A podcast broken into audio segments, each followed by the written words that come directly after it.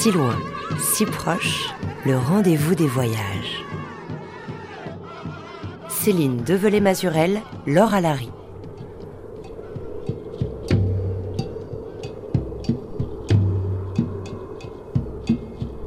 Bonjour à toutes et à tous. Les grands espaces de l'Ouest américain nous attendent cette semaine, direction le Montana, un État rural immense situé tout au nord des États-Unis, non loin du Canada. Là, des rocheuses aux grandes plaines, la nature sauvage et la promesse de solitude et de liberté qu'elle renferme aimantent depuis longtemps les rêves des pionniers, mais aussi concentrent la mémoire des luttes amérindiennes d'hier et d'aujourd'hui. C'est d'ailleurs auprès de ces communautés, qu'elles soient Blackfeet, Crow, Nez Percé ou Cheyenne, que la journaliste française Sylvie Brieux, diplômée de Berkeley, membre de la National Geographic Society et très attachée à la cause des peuples autochtones, a retrouvé le goût de l'Amérique. Depuis six ans, le Montana est alors devenu son refuge et elle y vit la moitié du temps. À l'occasion du festival du Grand Bivouac qui s'est tenu à Albertville en France en octobre 2022, elle était venue partager son récit aux allures de road trip dans le Montana, L'âme de l'Amérique, paru aux éditions Albert Michel. Mais surtout, elle avait à cœur de défendre la force et la beauté de ses cultures amérindiennes, avec à ses côtés Aleina Buffalo Spirit. À si loin si proche, on a donc rencontré ces deux femmes. Et avec elles, Sylvie d'abord, Aleina ensuite, on va parcourir l'histoire et le présent du Montana. Une histoire empreinte de conquêtes, de ruées vers l'or, de dépossession des terres amérindiennes par les colons et de guerres mythiques, à commencer par celle des Black Hills, quand au XIXe siècle, les Indiens Sioux et leurs alliés se sont opposés à l'armée et au fameux général Custer. Sylvie Brieux connaît bien cette histoire, ces histoires, qui souvent versent, il faut le dire, dans la mythologie poussiéreuse des pionniers et des cow-boys. Alors, elle a décidé d'arpenter la terre du Montana à la rencontre de personnalités hors normes, iconoclastes et rêveurs en tout genre, comme seule l'Amérique peut-être sait en produire. Ce qu'elle raconte avec élan dans son livre. La cadence spasmodique des tambours s'évanouit dans les frémissements de l'aube. Un vent agité emporte les dernières notes de chants guerriers scandés par des voix de fossés. Le martèlement des piquets en bois reliant les tentes coniques à la terre s'est arrêté. Seul le hennissement des chevaux et le frottement de leurs sabots sur les herbes sèches bercent désormais le repos. Allongé dans la rondeur enveloppante de notre tipi, je somnole sous une peau de bison tanné aux poils brun foncé, dense et épais. Le cuir souple, légèrement odorant, diffuse une chaleur douce, un sentiment de protection presque maternel. Les yeux mi-clos, j'imagine ce mastodonte solide à la tête laineuse affrontant impavide les rigueurs du climat sous le ciel infini du Montana.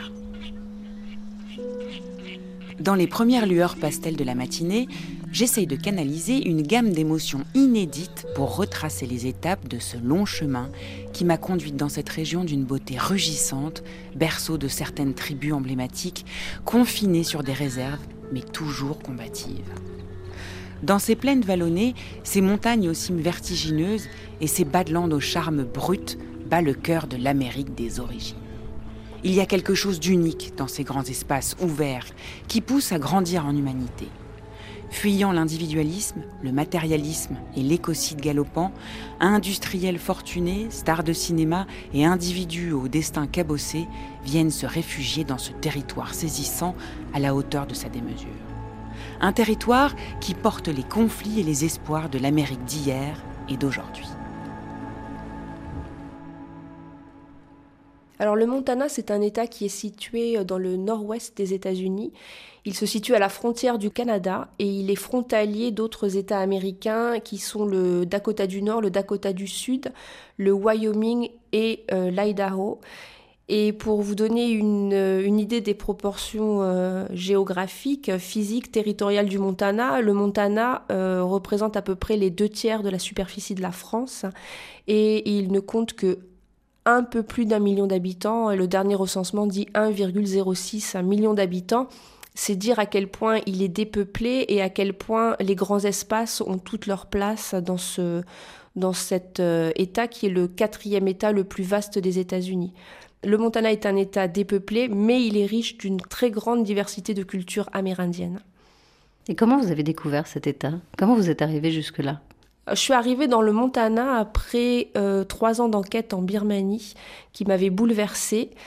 Et j'ai eu une quête après euh, ces trois années d'enquête dans les zones ethniques birmanes, euh, une envie de me, d'aller me ressourcer parce que pendant trois ans j'étais au contact d'une souffrance à laquelle je ne pouvais pas apporter de réponse et j'ai eu besoin de me ressourcer et de me recentrer dans les grands espaces, de sentir ce lien avec euh, l'environnement et également de percevoir le pouls de cette Amérique que je ne reconnaissais pas depuis que Donald Trump avait été élu à la présidence et depuis que euh, les tensions entre différentes communautés euh, étaient exacerbées par, par ces discours provocateurs. Est-ce que vous l'avez entendu alors ce pouls, justement? Je l'ai entendu, non seulement je l'ai entendu, mais euh, me fondre dans les grands espaces du Montana et dans les foyers contestataires de ces communautés littéraires, environnementalistes, amérindiennes, m'a permis de me réconcilier avec l'âme américaine. Avec l'Amérique en fait Avec l'Amérique des origines.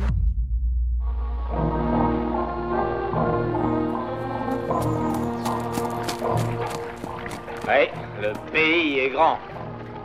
Il n'y a que le ciel qui soit plus grand. À croire que Dieu l'a créé en oubliant de le peupler. Hein ah, il a pensé aux moustiques en tout cas. est vorace avec ça. Oui, il vous saignerait bien à mort. Tu crois que c'est des moustiques, ça? C'est des bestioles hein? de rien du tout. Tu verras, plus on monte et plus ils sont gros.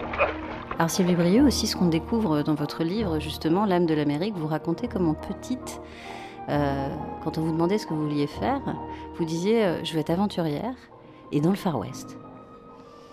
Pourquoi cette fascination justement pour euh, cette Amérique dite des origines? Alors il y a plusieurs origines. Là on parle de la période, le Far West étant la période de la conquête, de la colonisation de mhm. l'Amérique du Nord.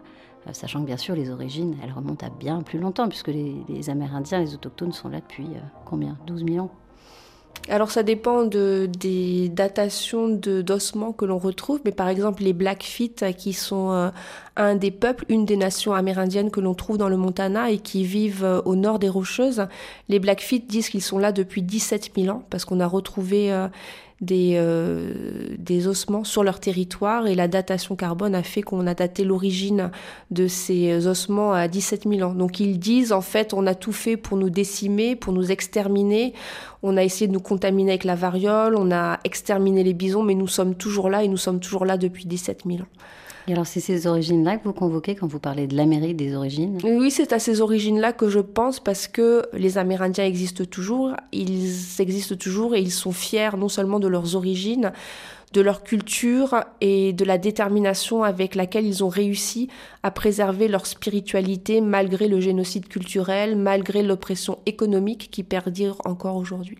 Il y a donc 12 peuples amérindiens au, dans le Montana et euh, ils vivent euh, pour la plupart dans sept réserves, hein, ce qu'on appelle des réserves, donc sur le territoire. Et alors justement, dans votre voyage, vous en avez rencontré euh, beaucoup, des Amérindiens j'ai cherché à aller à leur rencontre parce que euh, voyager en fait euh, d'une d'un territoire à l'autre, c'est un peu comme voyager d'un pays à l'autre. Les cultures sont différentes, les la spiritualité peut être différente. Il y, a, il y a parfois des correspondances. Les luttes sont transversales aujourd'hui parce que la revendication euh, principale est essentiellement celle du droit à la terre. Normalement, ce sont toutes des nations euh, considérées comme souveraines, mais dans les faits, elles doivent encore se battre pour que cette souveraineté soit respectée. Et partout où j'ai été, j'ai été euh, magnifiquement accueillie. Et ce qui m'a marqué, c'est qu'il y a encore le traumatisme des massacres qui qui est bien présent, mais les gens ne souhaitent pas qu'on les considère comme des victimes. Ils ne sont pas des victimes, ils ont conscience que ce qui leur est arrivé est tragique, mais ils veulent surtout qu'on les considère pour la beauté de leur culture, qui est une culture en résistance, mais qui est une culture qui a su se réinventer malgré les dommages euh, qui lui ont été causés. Alors vous n'avez pas répondu sur euh, la petite fille qui veut être aventurière dans le Far West. Pourquoi? C'était nourri de quoi? Euh, le Far West, pour moi, ça a évoqué la liberté absolue. Même quand j'étais petite, je pense que ça vient de mes parents, qui ont toujours eu une attirance, en fait, pour l'Ouest. Alors peut-être à travers les films, mais mes parents, quand ils regardaient les films de cow-boys et d'Indiens, en fait, ils étaient toujours pour les Indiens. Donc je pense que ça peut venir de là. Et ça vient aussi du fait que je suis d'une famille qui cultive la terre hein, dans le sud de la France, qui la, qui la cultive depuis des générations. Et l'attrait pour la relation de l'homme à la terre, c'est quelque chose que je rationalise aujourd'hui et qui m'intéresse, mais je pense que déjà, petite, ce sont des, domaines en fait qui, me mettaient en émoi et qui, euh, et qui m'ont poussé à aller vers ces terres qui symbolisaient, euh, qui étaient des terres de résistance, de promesses, de lutte et en même temps porteuses. Porteuses d'espoir, porteuses de liberté, porteuses d'aventure porteuse de rencontres aussi.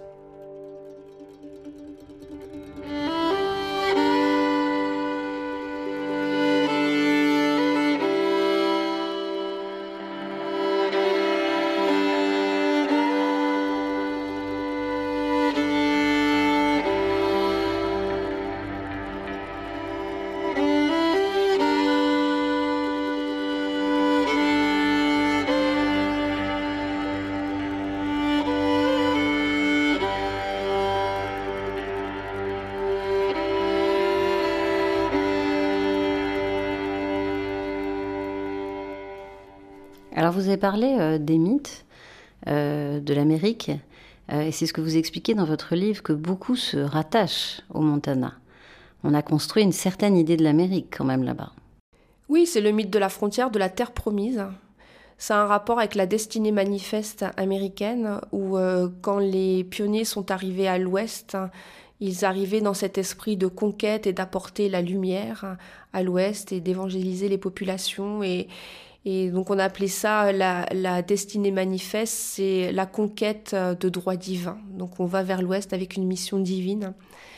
Donc euh, de civilisation de civilisation, enfin de oui entre guillemets civilisation. Alors euh, comme s'il n'y avait pas de civilisation avant que les pionniers arrivent, alors que évidemment les civilisations amérindiennes étaient déjà en place depuis déjà des millénaires. Donc euh, ce qui perdure, c'est que l'Ouest est toujours considéré comme une terre de promesses, mais on aime bien entretenir le mythe en faisant des références à, ce qui ont été les mythes fondateurs en fait des, des, États-Unis. Donc euh, par exemple quand on va à Livingstone, on parle de cet esprit de liberté qui a minimé déjà euh, les euh, premiers euh, colons. Donc on parle de Calamity Jane. Donc en fait, ce qui ressort beaucoup dans ce mythe de l'Ouest, c'est l'esprit rebelle, l'esprit conquérant, mais pas l'esprit assassin. On conquiert, mais pour améliorer le sort des populations locales. On conquiert par esprit de liberté. Rien ne vous freine. Tout est possible. Et ça, le mythe du tout est possible, c'est toujours bien présent dans la culture américaine. Et quand les présidents comme euh, Roosevelt euh, ou euh, même Bush, qui étaient à la présidence, font leur discours, certains de ces présidents, donc Roosevelt, on l'a appelé le premier président cow-boy. Euh, Reagan, on l'appelait aussi le président cow-boy, parce que dans leur discours, ils incluent des éléments de la culture populaire pour s'adresser au peuple, et ces éléments se réfèrent à la culture des cow-boys. On porte le chapeau, on porte les Santiago, on parle de, de bétail, enfin, il y, a, tous ces mythes, on se réfère, euh, on peut se référer à Lewis et Clark. Ça, c'est tout un mythe qui fédère une nation. Lewis et Clark sont des figures qui ont lancé justement les grandes migrations vers l'ouest. À quelle époque exactement? Lewis et Clark, en fait, euh, ont été missionnés par le président Jefferson juste après euh, la vente. En 1803, Napoléon Bonaparte a décidé de vendre la Grande Louisiane, donc qui était un, territoire euh, un immense territoire à l'ouest du Mississippi, à la jeune nation américaine et euh, à partir de là, Jefferson a mandaté ces deux capitaines pour qu'ils aillent explorer ces terres de l'Ouest dont on ne savait rien, dont les Américains ne savaient rien, mais dont les Français savaient quand même, euh, avaient quand même euh, quelques rudiments de connaissances, puisque des trappeurs français officiaient déjà dans la région et s'étaient déjà mariés avec des Indiennes de différentes populations et de différentes nations et avaient eu des enfants avec ces Amérindiennes qui ont servi de guide à l'expédition de Lewis et Clark et qui leur ont permis d'établir des contacts avec des populations amérindiennes et de survivre dans un, environnement qu'ils ne connaissaient pas. Donc l'expédition a servi à documenter dans l'objectif de coloniser par la suite ces territoires de l'Ouest euh, qui euh, restaient du domaine de l'inconnu. Donc en 1805-1806 Oui et ce qui est resté aussi euh, dans la mythologie, cette expédition, cette exploration. Donc de 1804 à 1806, l'expédition a eu lieu, elle a quasiment duré deux ans.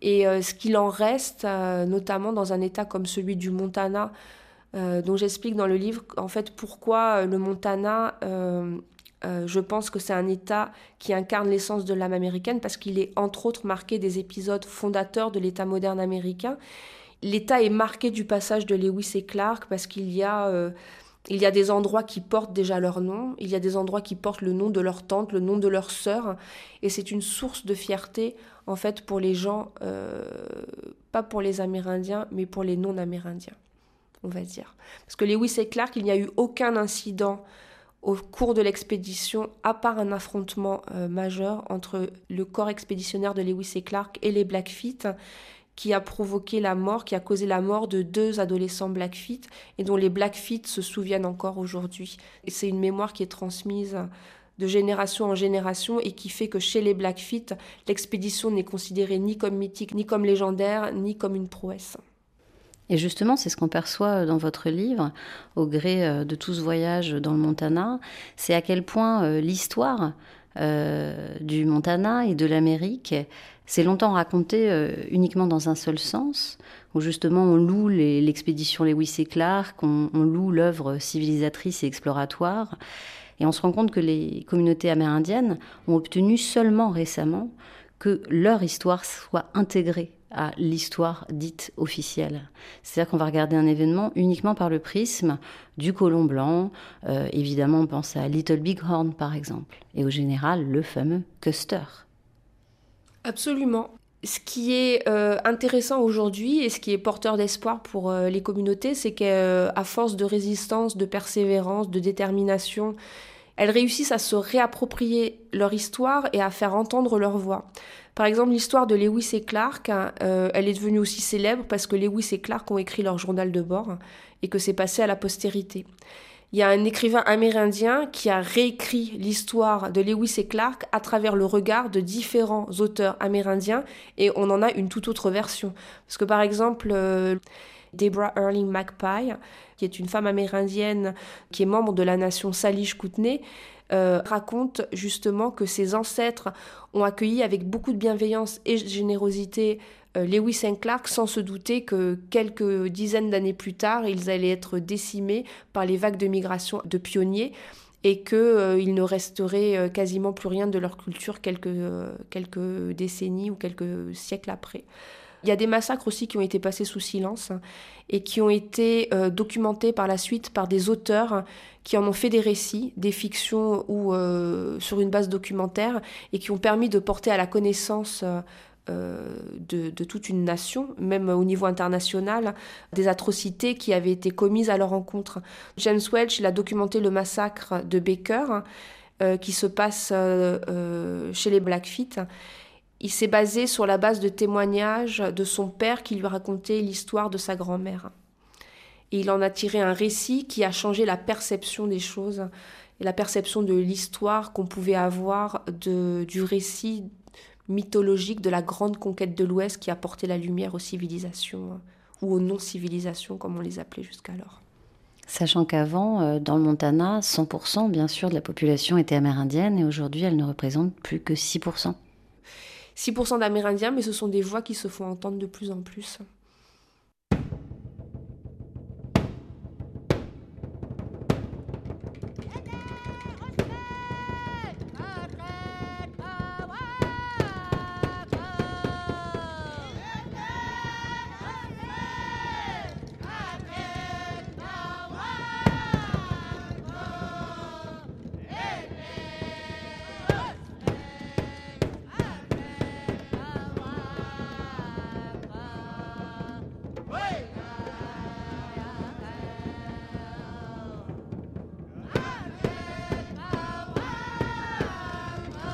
Voix autochtones, rythme des tambours kootenais et piano jazz, c'est l'étonnant mélange que le grand jazzman africain-américain Don Pullen a imaginé dans les années 90.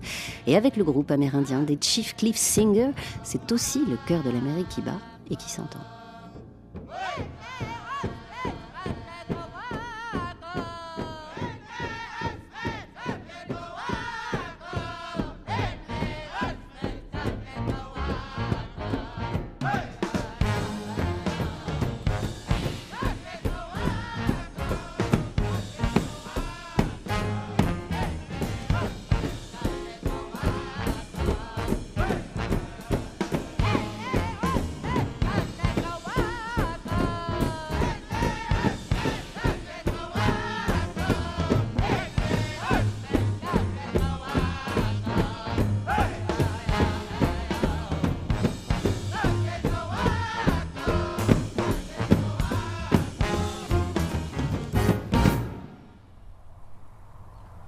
Si loin, si proche, tous les voyages sont sur RFI.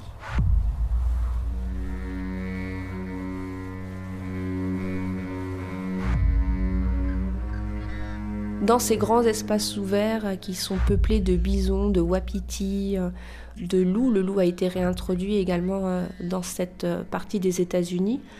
On a les sens qui sont décuplés et la créativité en fait peut s'exprimer sous toutes ses formes. Et je pense que c'est pour ça qu'il y a beaucoup d'artistes aussi parce qu'au contact de la nature, on n'est pas pollué par tout un tas de choses, on, reste à l'écoute hein, et euh, le contact avec la nudité de la nature, comme en parlait Édouard Abbé, fait qu'on développe une écoute profonde. Hein. On est à l'écoute de ses sensations, on est à l'écoute de ses émotions et on a envie de les transmettre de manière euh, créative, que ce soit par euh, les peintures, que ce soit par, par la sculpture ou que ce soit par les écrits. Donc c'est vrai qu'il y a beaucoup d'écrivains dans le Montana. En 1989, le Los Angeles Times avait euh, dit du Montana que c'était la capitale littéraire des États-Unis. Et il y a deux pôles essentiellement où on retrouve beaucoup d'écrivains, deux pôles qui sont en rivalité pour se disputer le titre de capitale littéraire du Montana, donc effectivement Missoula et Livingstone. Et euh, il y a beaucoup d'écrivains, mais pas seulement les écrivains qu'on connaît euh, surtout en France, comme Jim Harrison évidemment ou Thomas McGwen, mais il y a également des écrivains comme James Welch qui est également traduit en français, Deborah Early McPie qui est une écrivaine Salish Kootenai, et il y a une jeune génération d'écrivains amérindiens qui, euh, qui émergent aujourd'hui et euh, un festival a souhaité commencer à porter leur voix cet été à Missoula a été lancé le premier festival de littérature amérindienne et ce festival a été créé par la veuve de James Welch, Louis Welch, et Sterling Holy White Mountain qui est un écrivain Blackfeet.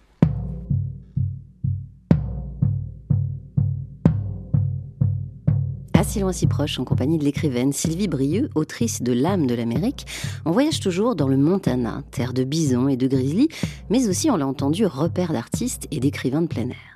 Là-bas, loin des grands centres urbains, à la lisière du plus vieux parc national américain, celui de Yellowstone, s'est forgé un rapport aux éléments et une façon de les raconter, le nature writing ou écriture dite de nature. Aujourd'hui, ce genre littéraire s'est imposé à travers le monde, encouragé par des ateliers d'écriture comme celui de Creative Writing de Missoula, le plus ancien des États-Unis avec Harvard. C'est dans cet atelier que l'immense écrivain amérindien James Welch va affûter sa plume et livrer ses premiers poèmes. Le premier d'entre eux commençait par ces mots Ces hommes rouges que vous avez offensés étaient mes frères. Après quoi, dans ses romans, James Welch n'aura de cesse de raconter son peuple et sa terre, le Montana, une terre qui de nos jours est encore disputée. Sylvie Brieux. Ce qui a changé aujourd'hui, c'est que les Amérindiens ont des alliés qu'ils n'avaient pas avant. C'est-à-dire qu'aujourd'hui, il y a une conscience de la terre, de la beauté de cette terre, parce qu'on est dans des endroits où euh, beaucoup d'espaces ont été préservés, et, ces espaces préservés, notamment parce qu'ils ont été désignés comme parcs nationaux ou parce qu'ils sont entre les mains d'Amérindiens qui n'ont pas foré leur terre, ces espaces, en fait, euh, donc restent la convoitise d'entreprises pétrolières et minières, mais euh, la beauté de ces espaces est reconnue aussi comme une valeur intrinsèque de l'identité de ceux qui y vivent et qui sont des non-amérindiens. Et donc aujourd'hui, les Amérindiens, dans cette lutte pour préserver la terre qui est le socle de leur identité et de leur culture, ont des alliés de poids qui sont les gens qui vivent à l'extérieur et qui sont des non-indiens, qui sont des environnementalistes, qui sont des avocats spécialistes euh, de l'environnement, qui sont des écrivains engagés, qui ont une voix à l'international et qui peuvent les aider, qui sont également des acteurs hollywoodiens puisque dans le Montana on trouve des acteurs engagés comme Jeff Bridges et Michael Keaton qui font partie de ce réseau d'environnementalistes, d'Amérindiens qui s'unissent pour préserver la terre. Et, aussi dans le Montana, il y a beaucoup de gens qui, euh, qui investissent et qui sont riches et qui veulent... Alors, il y a ceux qui, euh, qui veulent endommager la terre, mais il y a ceux aussi qui veulent la préserver, qui sont des alliés de poids pour nourrir cette lutte et la soutenir d'un point de vue économique, afin de mettre en échec tous ceux qui veulent l'exploiter, la dénaturer, la détruire. Et c'est ça pour moi qui a vraiment changé, c'est que aujourd'hui dans le Montana, des alliances improbables il y a quelques années, quelques décennies ou quelques siècles sont aujourd'hui possibles, sont aujourd'hui actives et sont aujourd'hui fructueuses. Alors Sylvie Brieux aussi, ce qu'on découvre dans votre livre sur euh, le Montana, cette âme de l'Amérique, euh, c'est que les grizzlies aussi servent la cause écologique, finalement, dans cet état. Absolument, parce que les grizzlies euh, sont sur la liste des espèces protégées, même s'ils sont régulièrement menacés d'en être extraits. Et ce qui veut dire qu'en fait, si le grizzly est une espèce protégée, le territoire sur lequel il vit euh, est protégé de fait. Et euh, beaucoup de gens qui veulent forer euh, ou extraire des minerais ou déforester les endroits où se trouvent les grizzlies luttent pour que le grizzly soit retiré de cette liste des espèces protégées pour pouvoir avoir à disposition la terre et en faire ce qu'ils veulent. Et on sent qu'en fait, ça a animé aussi de, de, grands débats et une lutte dans le Montana. Absolument. En fait, beaucoup de gens dans le Montana s'identifient à la faune sauvage. Ils ont euh, une connexion à la terre qui est particulièrement forte et ils ont un amour inconditionnel de la terre qui nourrit non seulement leur combat mais qui façonne un sens très profond de la communauté.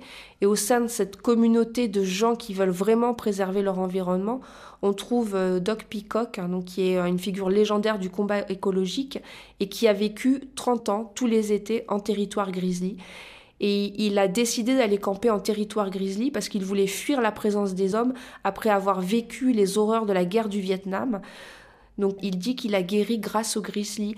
Les grizzlies les appellent ses frères, donc il y a vraiment une connexion spirituelle et une connexion, euh, une connexion euh, euh, physique, physique hein, avec le grizzly. Et depuis, il a fait du combat pour la préservation des grizzlies le combat de sa vie. Et autour de Doc Peacock, Doc, Peacock a ce charisme qui fait que dans cette lutte, il a réussi à embarquer des hommes et des femmes qui ont une notoriété publique et qui aident non seulement à légitimiser son combat, mais à lui donner une ampleur médiatique.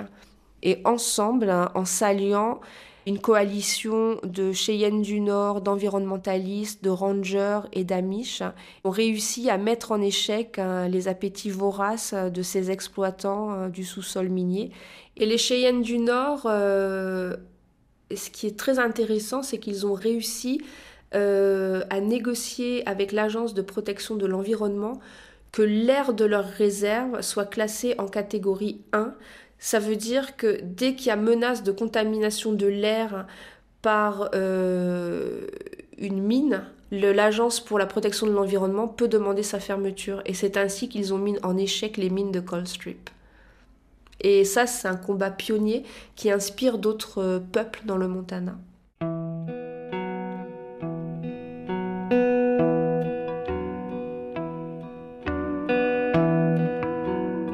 Strip, dans le Montana, c'est le troisième plus gros émetteur de CO2 aux États-Unis, avec ses grandes cheminées crachant d'épaisses fumées aux abords de la réserve des Cheyennes du Nord, cernée elle-même de mines de charbon.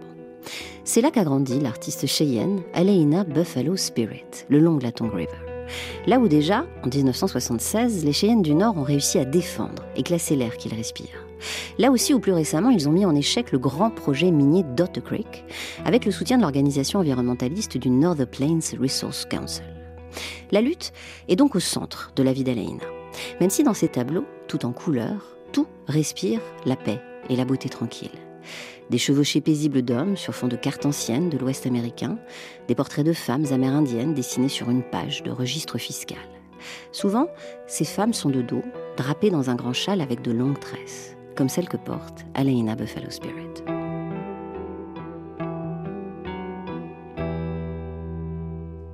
I used to um, speak up about protecting our land because um, j'ai pris la parole pour défendre notre terre parce qu'il y avait un projet de mine à Cold Strip qui était colossal, juste à côté de la rivière en bas de chez nous.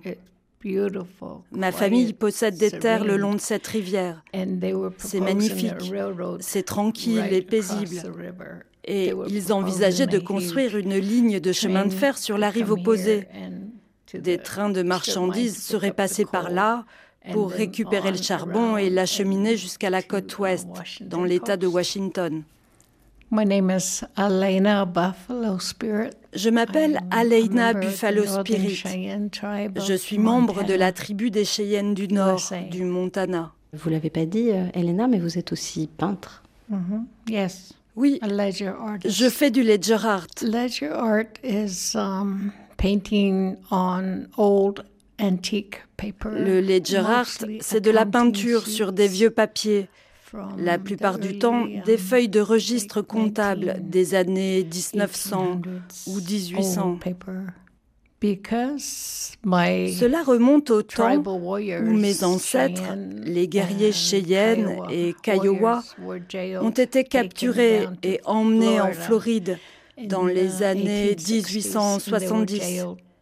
On les a enfermés et une gentille dame leur a apporté ces papiers usagés et des crayons de couleur. Ils ont commencé à dessiner dessus, à représenter leur maison, les paysages de l'Ouest. Le ledger art, c'est une manière de raconter une histoire. Donc finalement, cet art, euh, pour euh, eux, c'était une forme d'évasion? Yes, it was. And it was after the demise of the um, uh, General George Custer. Oui, surtout qu'après la mort du général Custer, pendant la bataille de Little Big Horn dans le Montana, ils étaient après notre peuple et ont déporté les chefs guerriers qui leur semblaient les plus dangereux. Parmi eux, il y avait aussi une femme qui s'appelait Buffalo Gulf Trail. C'était une guerrière redoutable qui a été déportée et emprisonnée elle aussi. Et depuis quand vous êtes euh, emparée de cet art-là ce ledger art? When I first saw ledger art, it. La première fois que j'ai vu du ledger art, ça m'a saisi. C'est tellement unique et ça m'a passionné.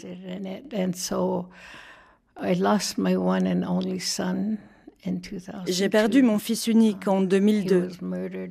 Il a été assassiné. Alors en 2003, j'ai commencé à faire du ledger art. Je ne savais pas que j'utilisais mon art comme une thérapie pour soulager ma peine.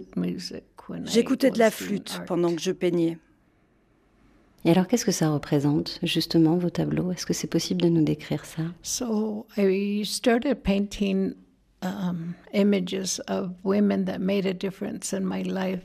J'ai commencé à peindre les femmes qui ont eu de l'importance dans ma vie. Ma mère, ma grand-mère et une de mes tantes préférées. Elles m'ont aimé d'un amour inconditionnel. C'était des femmes très douces.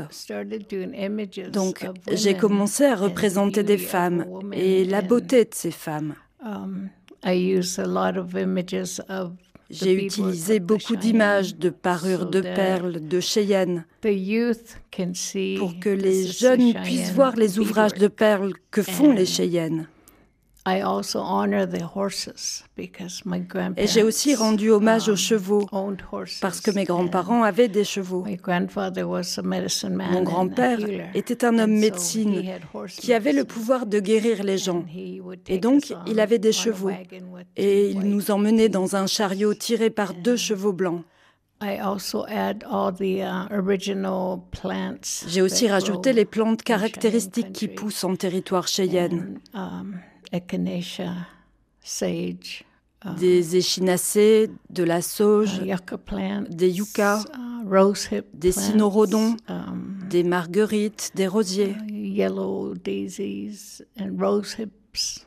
These are traditional, Ce sont les um, plantes traditionnelles parmi lesquelles j'ai grandi et je voulais les montrer.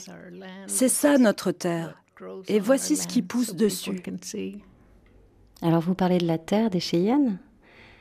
Qu'est-ce que c'est cette terre? Jusqu'où elle va? Est-ce qu'il y a réellement des, frontières à cette terre-là? Um,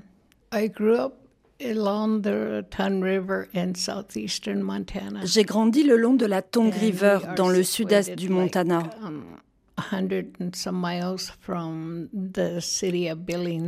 nous sommes à environ 160 km de la ville de Billings.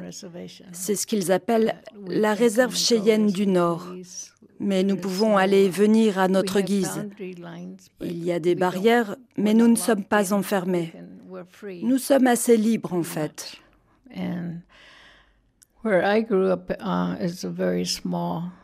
L'endroit où j'ai grandi est un tout petit village. Et ensemble, nous ne parlions que la langue cheyenne. Donc je n'ai pas dit un mot d'anglais avant d'aller à l'école. Et c'est euh, à l'école que vous avez appris anglais. Oui, um, j'ai appris l'anglais à l'école. et c'était la première fois. Et comment ça s'est passé justement l'école? Comment vous avez vécu ça quand vous avez euh, euh, intégré cet autre monde anglais, anglophone?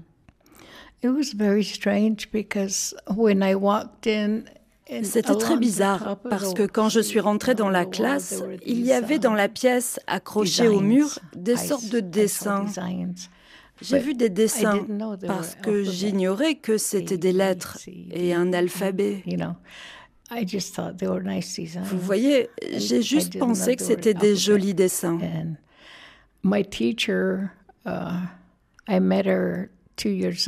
J'ai rencontré mon enseignante de l'époque il y a deux ans. C'était mon institutrice. Elle avait 86 ans quand je l'ai croisée. Et elle se souvenait de moi, enfant. Ma mère travaillait pour elle. Elle faisait le ménage dans sa maison.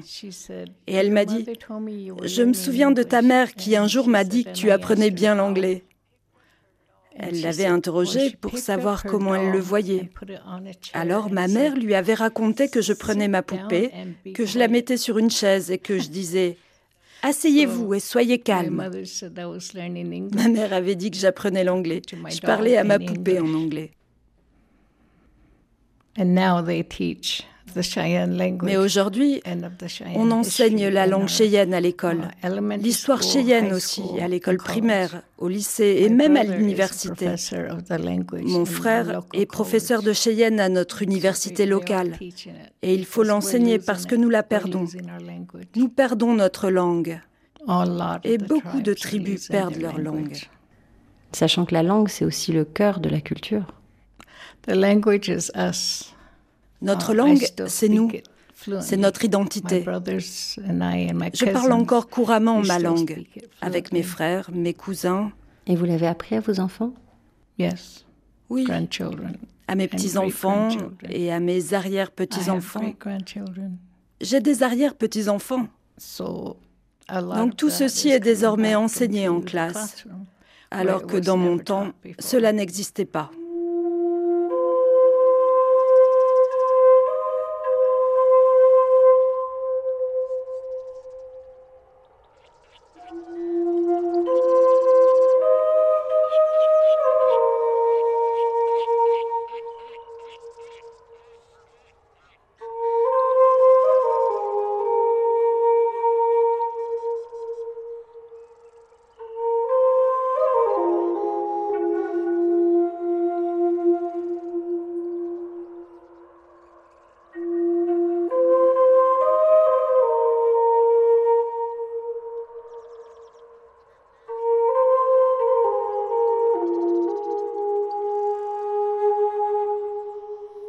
In my paintings, I want to portray the, the beauty of women because some artists um, Dans ma peinture, je veux montrer la beauté des femmes parce que les artistes avant avaient tendance à ne peindre que des hommes um, avec de gros nez. Ils ne peignaient jamais les femmes parés de leurs ravissants bijoux ou dans leurs superbes robes traditionnelles. Et c'est pour ça que je fais ça. Uh, Et je rajoute aussi beaucoup de fleurs pour mettre en valeur la beauté de nos femmes. Parce que je veux que les femmes réalisent qu'elles sont belles à l'intérieur um, comme à l'extérieur. Moi, je vois de um, l'art partout autour de moi, où que je regarde. Je vois les images que j'ai envie de faire. Et parfois, cela me vient du cosmos. Um, il m'arrive de prier quand je peins parfois. Et il y a des moments de fierté que je souhaite partager de tout mon uh, cœur. Parce que je veux que mon peuple soit fier de ce qu'il est especially the women. Surtout les femmes. Today, the um, the voice Aujourd'hui, la voix des femmes devient plus forte parce qu'il y a encore beaucoup de disparitions et d'assassinats de femmes autochtones en Amérique. Ces meurtres commis envers les Amérindiens sont rarement résolus et c'est un véritable fléau aujourd'hui. Mais beaucoup de femmes se révoltent et disent plus jamais, plus jamais de femmes disparues, plus jamais de sœurs disparues. Et donc moi, j'ai lancé un projet artistique autour de silhouettes de ces femmes pour leur rendre hommage. Je ne l'ai pas encore terminé, mais je vais représenter chaque femme disparue, chaque jeune que nous avons perdu ou qui a été tué. Donc beaucoup de femmes se font entendre aujourd'hui et disent non, plus jamais ça. Et à votre manière, vous aussi? Yes. Oui. I used to um, speak up j'ai pris la parole pour parler de notre terre, notre eau, notre air. Parce qu'un jour, cette eau que nous avons et qui est encore potable va disparaître de beaucoup d'endroits. Et c'est vraiment la crainte que j'ai pour les générations futures. Um, et c'est pour cela que j'ai rejoint ce groupe afin de défendre notre environnement pour que la nature reste intacte et pure. Parce que dans le sud-ouest des États-Unis, beaucoup ont déjà perdu leur eau.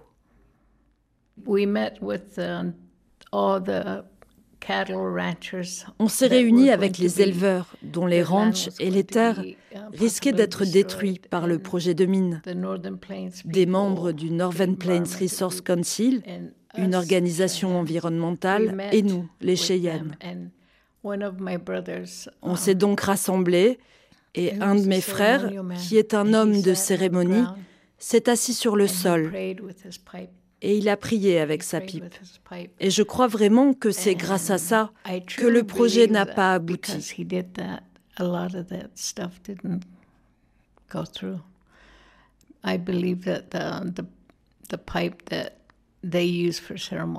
Je crois que ces pipes que nous utilisons pour les cérémonies sont très puissantes. Uh, Et c'est pour ça qu'à l'époque, quand le général George Custer a rencontré nos hommes, il s'est assis avec nos chefs Cheyennes.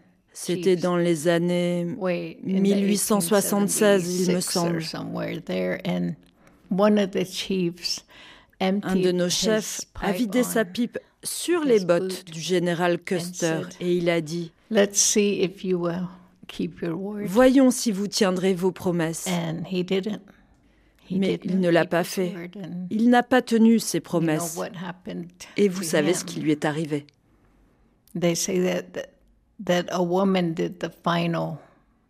On raconte que c'est une femme qui lui a porté le coup fatal.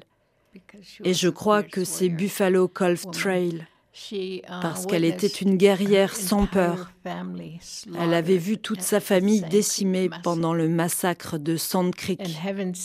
Et après cela, un homme l'a recueillie dans sa famille. Il l'a adoptée. Et son fils l'a entraînée à devenir une combattante, une guerrière. Cette histoire de Buffalo Gulf Trail m'a toujours inspirée. Je me dis que si elle a pu faire ça, on peut nous aussi le faire. À continuer la lutte finalement. Yes.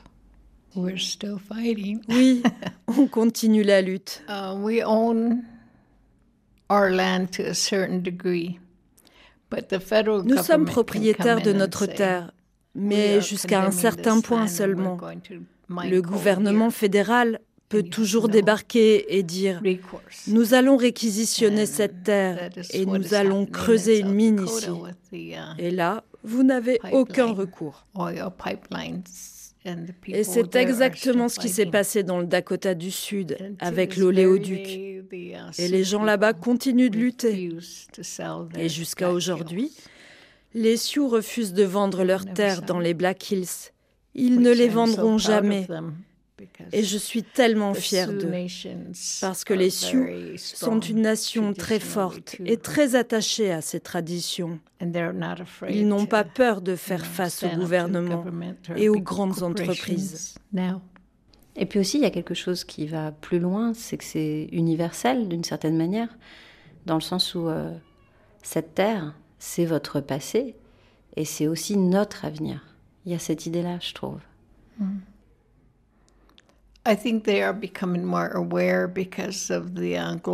Je pense que les gens sont plus sensibles aujourd'hui à ces questions du fait du réchauffement climatique et de tous les changements violents auxquels on assiste à travers le monde.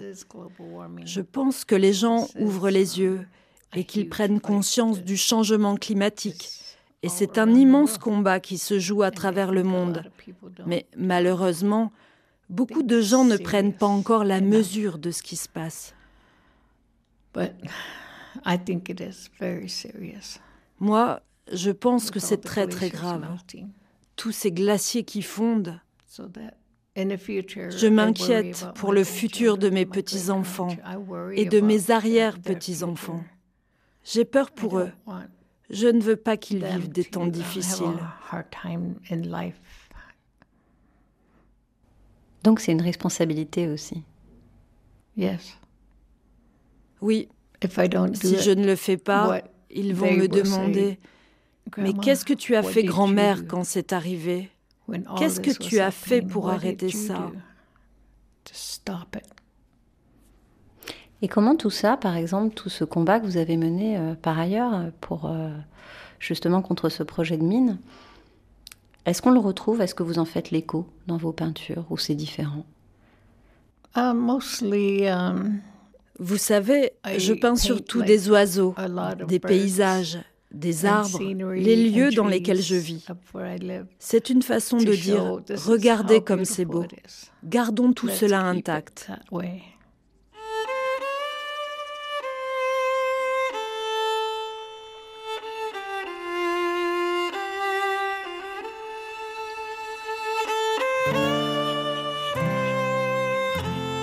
The Last Best Place on Earth, soit le dernier meilleur endroit au monde. C'est le surnom donné à l'État du Montana, qui incarne parfaitement ce mythe, on l'a compris, de la terre promise, mais aussi de la renaissance, toujours possible aux États-Unis. Certains born again font alors là-bas le choix du survivalisme et de l'isolement dans la crainte et les armes. D'autres, comme Sylvie, Aléina et tous ceux qui les entourent, ont eux fait le choix du collectif, citoyen, ouvert et militant, une autre idée de l'Amérique. Merci à Sylvie Brieux, à Leïna Buffalo Spirit, ainsi qu'à toute l'équipe du Grand Bivouac et de la médiathèque d'Albertville pour leur accueil. Merci aussi à Lucie Bouteloup pour sa lecture. Céline Develay-Mazurel, Laura Larry, on vous salue, chers auditeurs. Rendez-vous la semaine prochaine, même jour, même heure et même planète. Et bonne semaine à l'écoute de RFI.